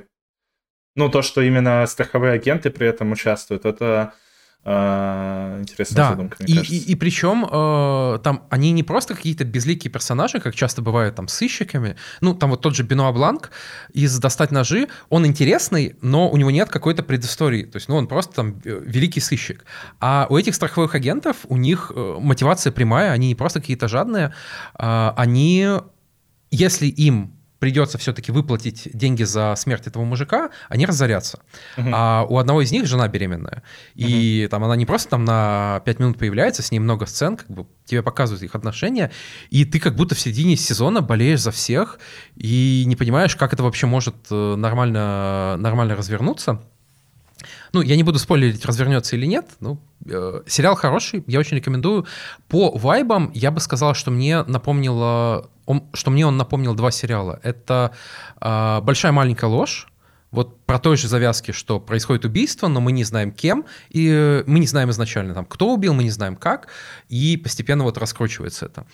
И э, как избежать наказания за убийство по ну вот даже сюжетно там нет каких-то параллелей, но вот по вайбам, по, по музыке, по тому, там, как, как устраиваются разные взаимоотношения героев, как они усложняются, э, тоже очень напомнило. Э, соответственно, тоже очень рекомендую. Там нет известных актеров, э, но сериал очень добротный, и, мне кажется, один из лучших сериалов прошлого года однозначно. Мне прям описание понравилось понравилось больше, чем э, предыдущий сериал, который я, честно, название его уже забыл. А, «Черная птица», все. Я посмотрел на шоу-ноуты и вспомнил. И, возможно, кстати, я даже себе его запишу и посмотрю. В целом такая завязка довольно интригующая. А там один сезон или сколько? Ну, да, один сезон. Он, он закончен. Ну, точнее, я, я вижу что, уже, что продлили на второй, кажется, но, э, на, ну, наверное, там можно что-то сделать во втором сезоне, но в целом он абсолютно законченный. То есть угу. там угу. э, по, поставить точку нет. Кстати, единственное, вот за что бы я снял ему там, наверное, бал, э, это за э, концовку мне она показалась немножко смазанной. Я думаю, что те, кто смотрел, они понимают, о чем я говорю. А, и я сам в себе придумал а, более интересную концовку, чем то, что показали в сериале. А ты не думал просто не смотреть контент, а придумывать его, и, и, и, и ты будешь доволен всегда? Это хорошая идея, но у меня плохое визуальное воображение, поэтому мне всегда нужно, чтобы что-то показывали мне. Я, давай ты будешь придумывать, а я буду это показывать. Мы будем играть в крокодила. Хорошо, хорошо, договорились. Надеюсь, что ты будешь придумывать контент, сериалы и фильмы без сцен, там, убийств, секса и всего такого. А, и еще, кстати, вот, вот тоже, что мне скорее не понравилось в нем, э, я буду, постараюсь без спойлеров. Весь сериал очень хорошо показывал, как э, человек действительно может стать чудовищем, э, при этом не совершая ничего противозаконного, ну или почти не совершая. А, и это действительно очень пугало, очень напрягало, погружало в, во всю историю. В конце как будто эту историю решили немножко огрубить, э, сделать еще более... Э, уменьшить глубину, скажем так, сделать более плоской, и мне кажется, что вот без этого, без этого было бы лучше. Интересно, слушай, ты, ну, без какой-то иронии, без какой-то доли преувеличения заинтриговал. Возможно, когда я разгребу текущий бэклог, э, реально потрачу время и посмотрю. Окей, я надеюсь. Продолжаем ирландские недели во «Вкусная точка». А, Банши Ниширина. Ты, я так понял, не посмотрел. Нет, я сначала думал, что это фильм называется «Башни Инершайна» или что-то такое, а потом я понял, что это Банши. С Банши у меня тоже... Это... Ну, интересное название, слушай, скажем так, интересное название. Расскажи, о чем он и почему такое название? Такое название, потому что Макдональдс так решил. Э, я думаю, что это главная причина. Ну, банши, если кто не знает, это в ирландской, да, мне кажется, не только в ирландской мифологии, это духи, э, духи, которые предвещают смерть. Там, они приходят, э, я не знаю, в деревню и начинают там кричать перед тем, как кто-то умрет. Еще в деревню приходят и начинают кричать, что кто-то умрет, деды сумасшедшие. Ну, типа, бывает такое. Ну да, да. Ну, а банши — это скорее бабки. А Банши это еще... И одна сумасшедшая бабка, кстати, есть в фильме. А Банши это же еще в Mass Effect втором, а, я забыл. Ой-ой-ой, не, не напоминай, как они бесили. Да, да, да, да, да, да. Эти телепорты прямо к тебе, и, и они же убивали с одного удара, по-моему. Да, но очень, они, очень, очень, они очень больно харасили. Я забыл расу тех, кого... Это Азари, это Азари, а, Азари, Азари, да, точно, да. Надо перепройти будет. Нет. Ну, возможно. А, нет, не нужно перепроходить Mass Effect, оставьте свои воспоминания э, такими, какими, какие они у вас есть. Так вот, Банши и Ниширина. Э, новый фильм Макдонаха, и мне кажется, это уже главный повод его посмотреть. Э, Макдонах... Да, я знаю, что правильно Макдона, но я привык к Макдонах. Я буду произносить так, и, и что вы мне сделаете? Ты привык к Макдональдсу. И, и к этому тоже привык, да. Фильм про... Вот, вот это прям супер ирландский фильм, где вы просто с любой кадр этого фильма вы понимаете, что он ирландский. А, и даже если на нем нету Брэндона Глисона и Колина Фаррелла. Два друга в отдаленной деревне на острове а, перестают общаться. Ну, точнее говоря, один из них перестает общаться с другим, а другой, соответственно, не понимает, а в чем, собственно, проблема. А, я, наверное, даже не буду раскрывать, почему они перестают общаться, потому что тоже, мне кажется, важно э, самому, самому услышать в фильме. Вот, и э, доходит до того, ну, мне кажется, вот эту подробность рассказать можно, потому что ее пиарили при маркетинге, и, наверное, ты точно знаешь, что вот друг, который перестал общаться, он говорит, мол, если ты ко мне еще раз подойдешь, я буду отрезать себе пальцы. Это как-то какой-то ужасный self-harm, и еще и э, манипуляции. И это дополнительно, дополнительный слой, который э, имеет не, не одну глубину, который тоже я, я почитал, я посмотрел, я почитал еще несколько статей, где э, критики обсуждали там, что, что все значит, что, как это все понимать, и там тоже находили как, какой-то дополнительный слой. Ну что сказать, это типичный Макдональдс в том смысле, что вам не будет хорошо после просмотра, вы будете в депрессии, вам захочется выпить. А, нужно ли смотреть этот фильм? Мне кажется, скорее да, особенно там, если вам, если вы любите э, залечь на дно в брюге. Я согласен с мыслью, что это лучший фильм Макдонаха после Брюге. Там как будто происходит очень мало, но при этом у меня не был, ну, он не кажется скучным. Тебя вот ведут неторопливо по повествованию, э, происходят какие-то странные вещи, происходят какие-то грустные вещи. И э, в конце ты, собственно, остаешься с собой, со своими мыслями э, и всем подобным. И тут, наверное, нужно отметить, что есть довольно понятный и не глубоко закопанный смысловой слой. Картина происходит в 23 году. 1923 там, это явно показывается на календаре, например. А, и через, э, через э, залив от, от этого острова э, идет гражданская война в Ирландии, где сторонники, сторонники полной независимости от Британии воюют со сторонниками там, договора с Британией, который закреплял Ирландию как такую полунезависимую, как Доминион, как Канада, Австралия и так далее. Вот такая очень страшный эпизод в истории Ирландии, гражданская. Сначала же у них была война с Англией, потом гражданская война, э, буквально в течение там, 3-4 лет. Э, и я думаю, что это стоит знать перед просмотром, потому что, ну, это и в фильме довольно явно проговаривается. Этот фильм точно часть, э, частично личная рефлексия Макдонаха на вот эти трагедии его страны. Блин, ну звучит тоже достаточно интересно, но как будто бы я не покупаю, потому что не хочется сейчас смотреть контент, после которого тебе будет грустно и плохо. Окей, но тогда у меня для тебя есть еще один ирландский фильм «Ветер, который колышет вереск». Или Давай. не колышет, а качает, или не вереск, а ячмень, но мне нравится вариант перевода, где колышет вереск. А после него тебе не, не, не просто будет грустно, после него тебе будет десятикратно грустно. Вереск, кстати, красивое слово. Верес. Мне, мне, мне тоже очень нравится, я потому и предпочитаю такой перевод. В Скайриме была таверна «Темная вереска», по-моему. Почему я включил этот фильм? Я, собственно, посмотрел его в тот же вечер, что и «Банши и Ниширина», потому что тематически они, они очень связаны. Э, это фильм 2006 года, который как раз про э, борьбу Ирландии за независимость и про последующую гражданскую войну. Э, и мне кажется, эти два фильма очень хорошо работают в связке, поэтому если у вас есть 4 лишних часа, я рекомендую их именно, именно вот так потратить.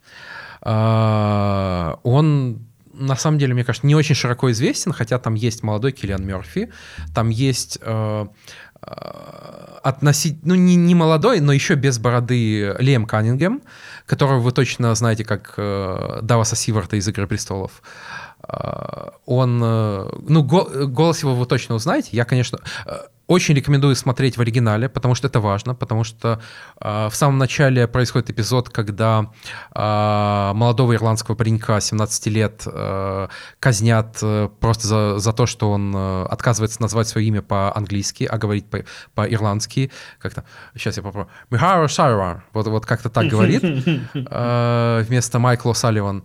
Э, и Фильм очень, очень жесткий, очень, э, очень тяжелый, потому что это действительно э, один из самых страшных эпизодов в истории Ирландии. И это, это безусловно, антивоенный фильм. Это, э, безусловно, антибританский фильм. Э, и мне кажется, он я не знаю, я...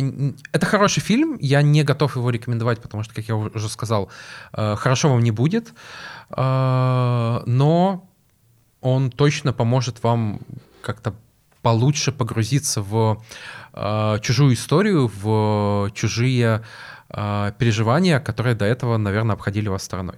Ну и там банально, но все актеры играют замечательно. Э, и э, мне кажется, там больше всего вы запомните даже не Киллиана Мерфи, а актера, который играет его брата, потому что там у него еще более яркие, яркие эпизоды которые, которые можно было завалить, и он не завалил, и, в общем, в общем, хороший фильм, который сделает вам плохо. Э, мне очень понравилось, кстати, из рецензии на, на Банши описание, что это э, очень хорошо сделанный э, feel bad treat.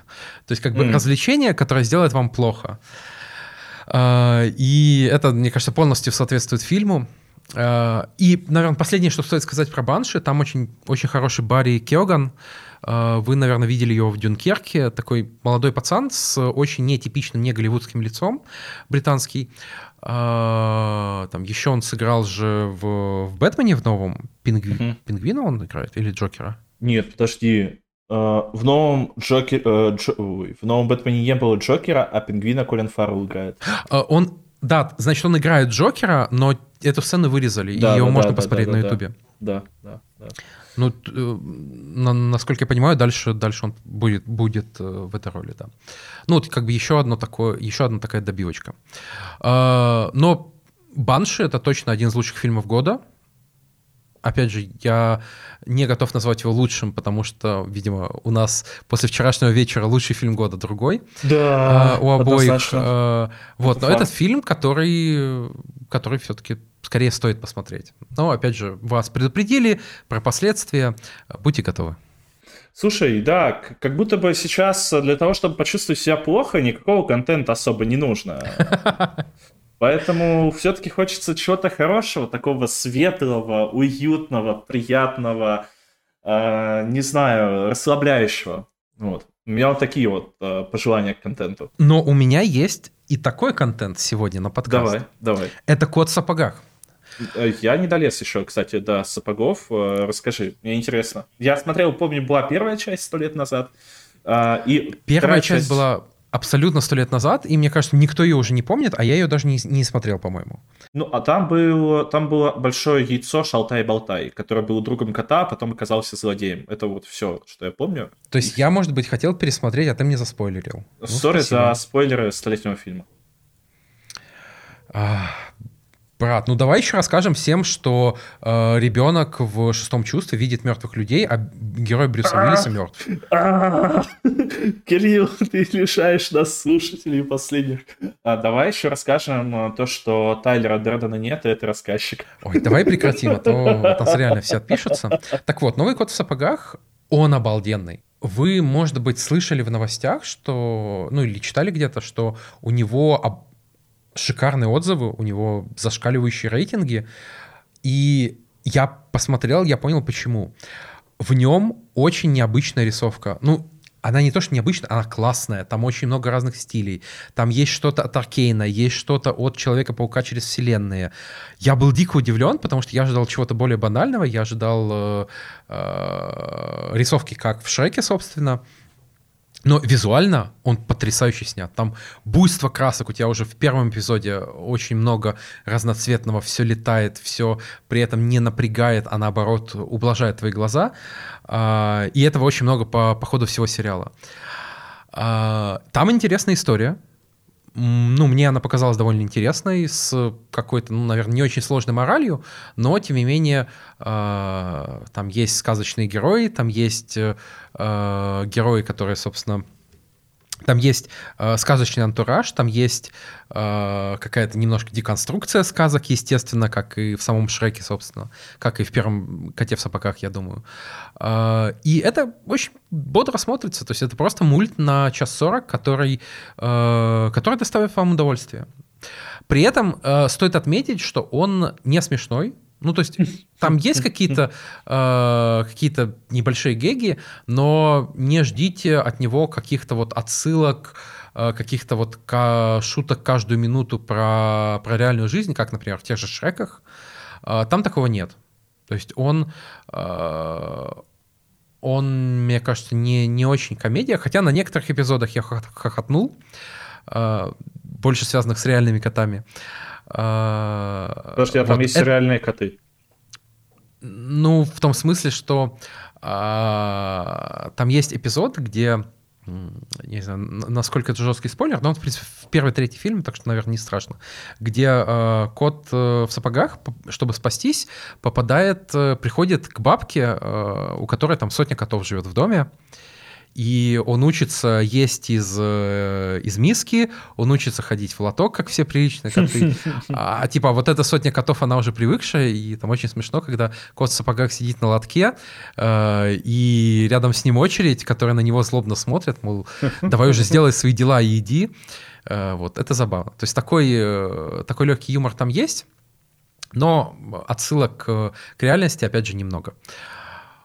Собственно, все он он хороший, он приятный, он доставляет удовольствие, он э, добавляет какой-то доброты, там есть очень умилительные моменты, и есть моменты, где тебе кажется, что вот тут точно будет какая-то метаирония, где будет двойного дна, двойное дно, а этого двойного дна нет, и, Ой, и так круто. Ты, ты, ты, ты чувствуешь себя хорошо после него.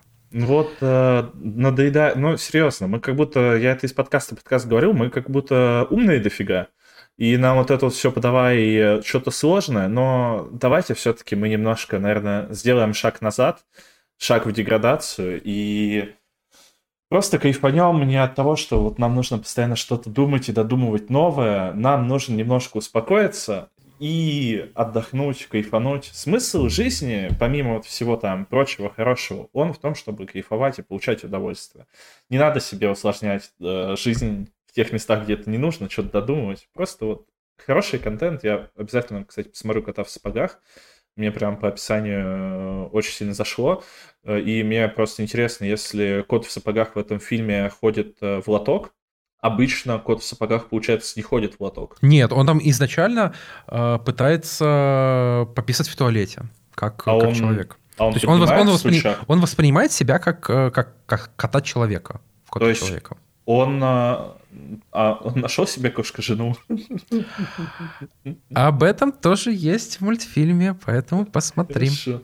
Но последняя шутка про котов и туалет. Э, опускает, если кот в сапогах опускает стульчак после себя и поднимает стульчак, то он больший человек, чем, не знаю, большая часть э, моих соседей, с которыми я жил за всю жизнь. Вот. А, а кто, подожди, там есть какой-то главный злодей? А, да, там есть даже несколько злодеев. Mm. А там э, Шрека отсылок к Шреку не было, да, это Нет, но сцена после титров прям очень прямо, мне кажется, намекнула, что э, они еще встретятся со, со Шреком. Ну, они встретятся со Шреком в Шреке 2, Кирилл. А, ну, кстати, вот я, я не знаю, как они хронологически сочетаются. То есть это было а. до или по... Нет, он там, по-моему, говорит, что мы навестим моего старого друга, так что мне кажется, это отсылка к будущим а, то, То есть, подожди, то есть это то есть этот кот в сапогах, он уже после Шрека. Да, да, однозначно А-а-а. да, потому что там есть моменты, где он предается воспоминаниям, и он как раз вспоминает в том числе. Слушай, интересно. Со Шреком тусил. Я-то думал, это вот э, сиквел приквела, а это оказывается уже сиквел... Э, сиквел сиквела. Да, сложно. Сложная терминология, сложная терминология. Ну что, получается от одного сиквела к другому. Да. Аватар 2 путь воды. Миша, я тебя вижу. Я тебя тоже вижу, Кирилл. Я вышел из зала, и я, ну, долго не знал, что сказать, потому что, ну, я мог сказать только а, сразу нужно тоже сказать, что никаких спойлеров тут не будет. Мы, возможно, запишем дополнительный подкаст со спойлерами, потому что, ну, по ощущениям, нам точно будет что обсудить со да, спойлерами. Да, да. Ну, я не знаю, что сказать. Это офигенное кино. Очень сложно что-то говорить. Я тоже да. выходил из зала молча. Я получил намного больше, чем я ждал. Да. Я признаюсь, что я не смотрел первого «Аватара», когда он выходил в кино. Да и не стоит. Да и потом, просто. мне кажется, тоже. Ну, то есть, э, естественно, я знаю сюжет, я знаю, слышал обсуждения, я смотрел нарезки каких-то сцен, э, как я часто с, э, делаю с фильмами, которые мне не хочется смотреть, но которые все обсуждают. И я знал, что второй «Аватар» схвалят, э, и я ждал хорошего фильма, я получил лучший фильм года. Вот, вот для меня прям уже однозначно это лучший фильм года. 2022 э, он уже все-таки ну, тогда это вышел. даже слабая планочка. Это слабая планочка, потому что, ну, по моим ощущениям, меня вот так, ну, ну нет, это не, не слабая планочка, потому что по моим личным ощущениям меня а, больше, наверное, ну, за последнее время, время, понятное дело, что было не так много блокбастеров, но такие же впечатления и эмоции я, наверное, получал ну, по количеству эмоций, не по качеству, а по количеству. Это от Человека-паука через вселенную... Ой, нет, от Человека-паука нет пути домой. Uh-huh. А, от Мстителей финал, ну, и из вот такого, наверное, давнего, это, наверное, Интерстеллар, когда ты выходишь из Marvel фанат Detected. Да. Ты, Мне вот кажется... Я... Ага. Я, я, из, э, я с сеанса Интерстеллара выходил с э, мыслью о том, что, блин, вот мы а, ничего не понимаем. Вот мы вот просто песчинки. Вот, а, и я с Аватаром, наверное, с, с какого по счету сеанса Интерстеллара? Я один раз был на Интерстелларе. Все-таки, ну, не, да. Не, не, не фанат. Не фанат. Наверное, вот это главное, что можно сказать про новый Аватар. Он дает очень много эмоций. Да. Да, я, я тоже, наверное, не вспомню фильм, который бы вот так катал меня по эмоциональным качелям э, от первой до последней минуты он не кажется затянутым. Вот Вообще у меня не абсолютно кажется. не было ощущения, что э, я там честно скажу, что я для меня привычно, ну особ... и дома, да и в кинотеатрах, в принципе, ну, ну, в большей степени дома, конечно, я же не мудак, а, смотреть э, кино с телефоном в руках. То есть я могу mm-hmm. на что-то отвлечься. Э, и опять же, там не раз было в кино, даже на неплохих фильмах, э, мне просто хотелось достать телефон, там посмотреть, посмотреть уведомления, со сниженной яркостью, конечно. Опять же, я не мудак. Mm-hmm, mm-hmm. Я стараюсь не, не мешать никому. Это смотреть. важно, это важно. А, вот, и тут у меня не было такого желания, потому что все, что мне показывали, мне не хотелось пропустить ни одного кадра, мне не хотелось пропустить э, ни одного диалога. Это очень красиво, это потрясающе красиво. Э, я слышал в сравнении там в других подкастах с, там, что нам показали прогулки с динозаврами. Да, это вот очень сильно похоже. Э, очень много необычного подводного мира, который мы видим впервые.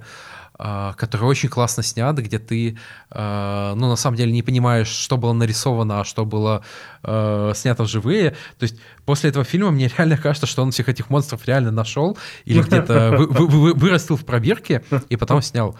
Это не смотрится как, э, как э, нарисованное. Однозначно, однозначно. Я же как раз разгонял вот в предыдущих выпусках то, что мне не нравится затянутый контент, который от которого ты скучаешь, ты отвлекаешься на что-то. Я стараюсь вообще такое не смотреть, ну, по жизни, наверное, но я был под впечатлением от первой от первого кадра до последнего я отвлекался только когда мне приходили оповещения, которые, ну, блин, работа тоже. Но я, нет, я на середине я сказал себе нет, за полтора часа без меня ничего не случится, сто процентов. Я себе время от времени записывал только в заметке, ну, понятное дело, без яркости экрана, какие-то вещи, которые я вот хочу обсудить, хочу, хочу обсудить э, в подкасте со спойлерами. И э, я кайфанул. То есть эти три часа я ни разу не заскучал, наверное, потому что он достаточно насыщенный, он достаточно яркий, он тебе показывает э, Пандору с разных сторон, он показывает тебе и Нави с разных сторон. А, можно ли его было сократить? Сто процентов его можно было бы сократить, но как вот у нас Стас Погорский писал на Кибере в обзоре фильма, да, можно было бы вот первую половину, даже, наверное, первые два часа там сократить до а я как минут. раз с этим не согласен, потому что э, все, что тебе показывают первые два часа, очень сильно бьет в последний час. И... А вот об этом и Стас как раз и писал а, о том, что это можно сократить, но у тебя не будет такого ощущения. У тебя вот эта экспозиция, она тебе дает а, вот это не просто эмоции. экспозиция, это пружина. И да, как бы чем, да, чем сильнее да. ты закрутишь эту пружину, тем чем сильнее натянешь тетиву лука, тем дальше он выстрелит. И аватар Аух. стреляет в этом плане идеально. Аватар да. Э, первый традиционно, ну, очень много, и мне кажется, по, по делу ругали за примитивный сюжет, э, простой, сли, слизный у Покахонтас. Второй фильм э, в этом плане стал немножечко сложнее за счет того, что добавилось очень много внутренних взаимоотношений между, между там разными племенами, между детьми. Тут же очень много детей в семье Джека Салли. И на самом деле вот первые полчаса я как-то вообще их воспринимал как какой-то белый шум. Я не помнил их имена. И, ну, uh-huh. у них очень странные uh-huh. имена, не, необычные. Я вообще не запоминал эти имена, а ближе к концу я уже каждого воспринимаю как личность со своими э, мотивациями, со своими проблемами, тревогами, со своими чувствами. Э, и у фильма очень классно получилось их раскрыть. Э, этот, по, факту, по факту как-то получается, что если мы там совсем грубо перескажем сюжет, он не будет очень сложным. Угу. Но вот за счет этих многих внутренних взаимоотношений тебе интересно следить за тем, как все развернется, что будет с героями и как они будут взаимодействовать друг с другом. Я, кстати, сказал бы, что сюжет все равно простой, ну, потому что... Да, он, он простой. Он, он абсолютно он прямой, как палка. У тебя персонажи либо белые, либо черные. У тебя нет серых персонажей, а если это серый персонаж все-таки куда-то закрался, то он настолько серый, вот что он ровно... Ну, не совсем, не совсем. Я, я понимаю, кстати, про кого ты говоришь, да. э, но я сейчас думаю про другого персонажа. Э, я тоже, наверное, понимаю, про кого ты говоришь. Да, и вот для меня был в какой-то момент э, один из... Там нет твистов на самом деле, но вот в один момент я был очень удивлен, потому что я ожидал, что человек поступит по-другому. Ну, и для даже. меня это, ну, в, в конце на палубе когда mm-hmm. там ш- шоу-даун, так сказать, мексиканской понял, дуэли. Да. Вот, и я ожидал другого, и для меня как бы сразу несколько персонажей раскрылись э, еще глубже. Я еще что сказал? Ну, что это сказка, причем сказка не в плохом смысле слова, а в хорошем. Тебе сюжет не нужно разжевывать, тебе вот, ну вот как в сказках сюжет, он максимально простой и понятный. Сказки это и, и используют для того, чтобы упрощать простые вещи, что не ходи там э, ночью. И объяснять важные простые да, вещи. Да, да, да. То есть это максимальная сказка, которая тебе вот через Э, какие-то метафоры тебе объясняют максимально простые вещи о том, что там э, нельзя причинять боль другим э, живым существам, неважно это инопланетяне, неважно это там люди или это животные. А семья Ой, важна. господи, тот, тот момент, когда, когда вонзился да. гарпун, и да. это же, он же там ты просто вот такую боль испытываешь да. вместе, там, вместе с ним. Там есть жесткие моменты, это там тоже какие-то сюжетные спойлеры, там показывают, ну, как и в первой части, как э, земляне, они Пандору себе пытаются подчинить, поэтому там, ну, это не какое-то важное что-то сюжетное, но в фильме там есть и важные сюжетные похожие моменты, но а фильм будет местами смотреть больно. То есть местами, там, не знаю, либо вы будете отворачиваться, либо у вас будут слезы на глазах, либо вам просто будет физически неприятно, конечно, это тоже важно. А, важно помогать ближним. А, ну, даже... Ну, кстати, я, я вот дополнил еще, что вот эта боль, она происходит из-за большой любви. Аватар, э, этот фильм второй, он мне кажется, учит любви, он показывает эту любовь, он показывает жизнь во всей ее красоте. И ты испытываешь э, максимальную боль как раз потому, что чувствуешь, как, э, как эту жизнь разрушают.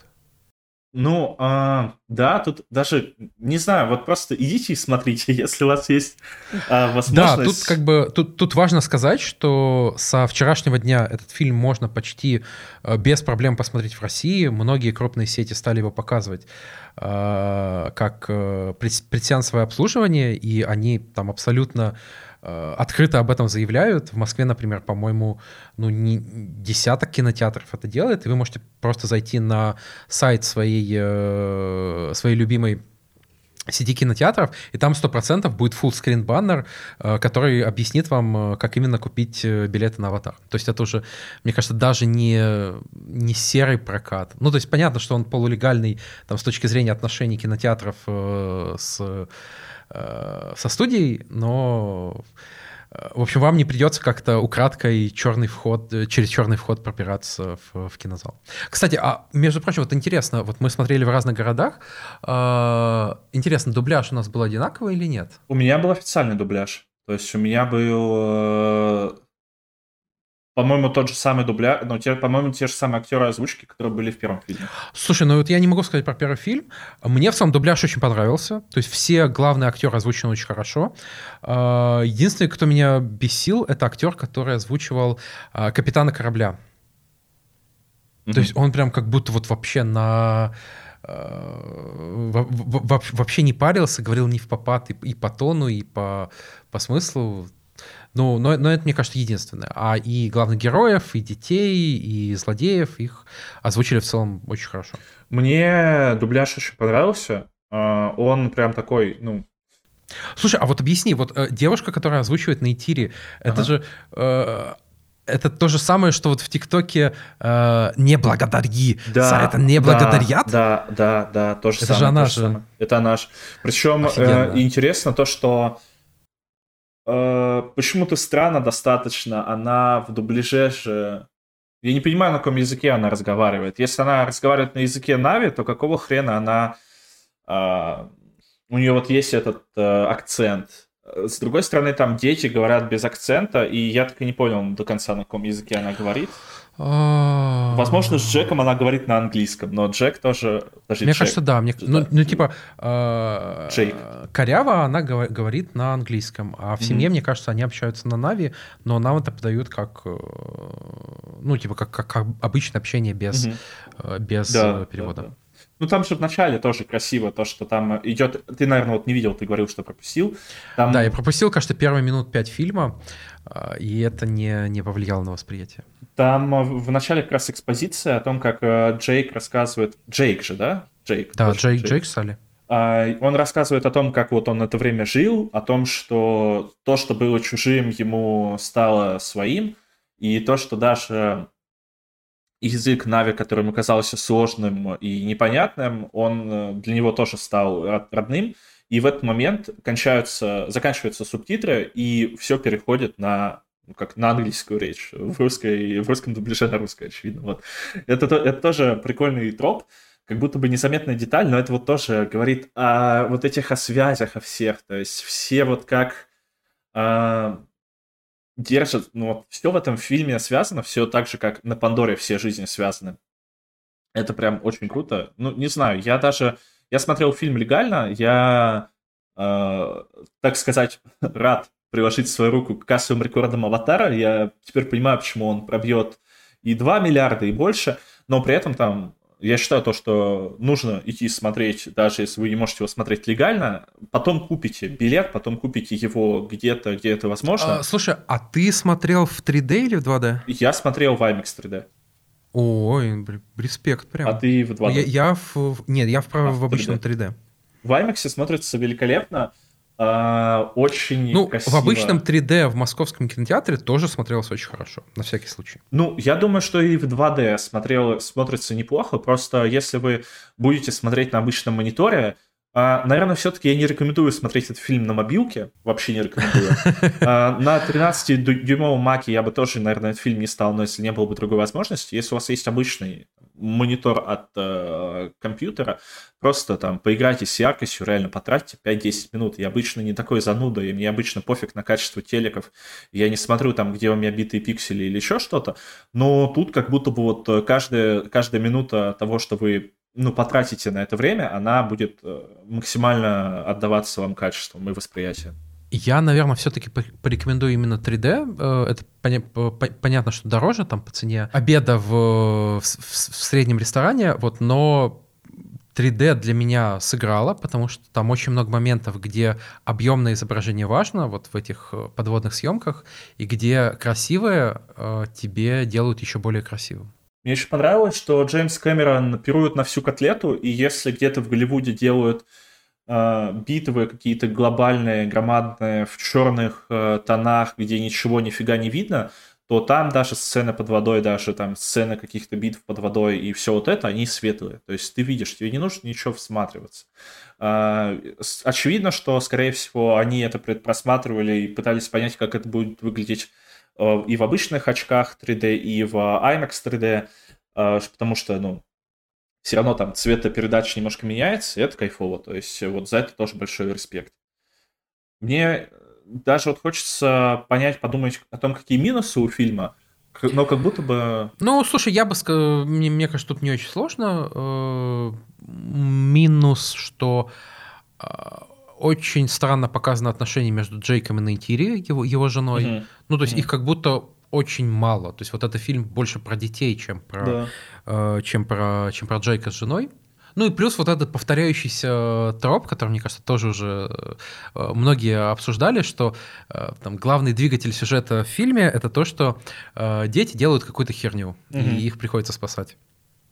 Ну да, но в целом, как будто мне даже не хочется сейчас думать о минусах фильма, просто э, посмотрите это важный какой-то общий человечный фильм. Возможно, ну, не знаю, говорят, что Джеймс Кэмерон, он плохой как человек, но в целом, э, мне кажется, это важный общественный манифест, и, возможно, и потому сюжет, он такой, э, как, как это сказать, он, не, он общечеловеческий, но общечеловеческий это звучит как будто бы пошло.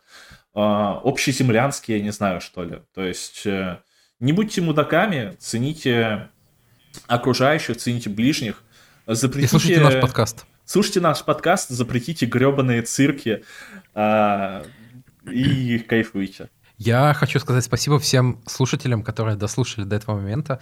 Это, кажется, будет самый долгий наш, э, наш выпуск из трех. А, в будущем мы будем стараться, наверное, укладываться в меньший объем.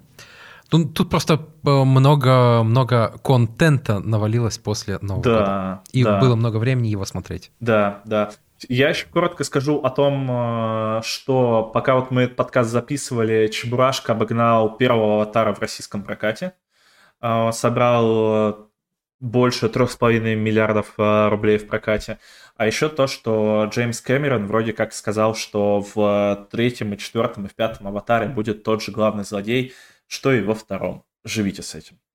Но, возможно, это тоже слухи, то, то есть чел прям что-то изменится. открыто спойлерит. Ну, окей, окей. Ну, возможно, что, возможно, что-то изменится, возможно, ничего не изменится, возможно, это просто слухи, возможно, это как в прошлый раз у него вырвали какую-то фразу из контекста. Но мы фразы из контекста не вырываем, мы просто нагло переиначиваем. Слушай, а я сейчас подумал, а ведь вот э, э, семья Джейка Салли после пере, пере, перелета, они же прилетели э, к, к какому-то племени воды в Аватаре. Да. А следующая часть про племя огня, Кирилл. О, супер, супер, ждем. ждем. Будет ли... Э, вот кем они являются сами? Они племя земли, что ли, если они в лесу жили на деревьях? Слушай, Или нет, они воздуха? племя земли, потому что Джейк Салли землянин. О, глубоко, глубоко. Но с другой стороны, они еще летали на этих э, экранах, поэтому они еще и племя воздуха. А и Джейк Салли пришел из воздуха. Н- небесные люди, да. Да, небесные люди. А, в общем, спасибо большое вам за прослушивание. С вами был подкаст «Главное меню». И помните, Йоу. мы вас видим.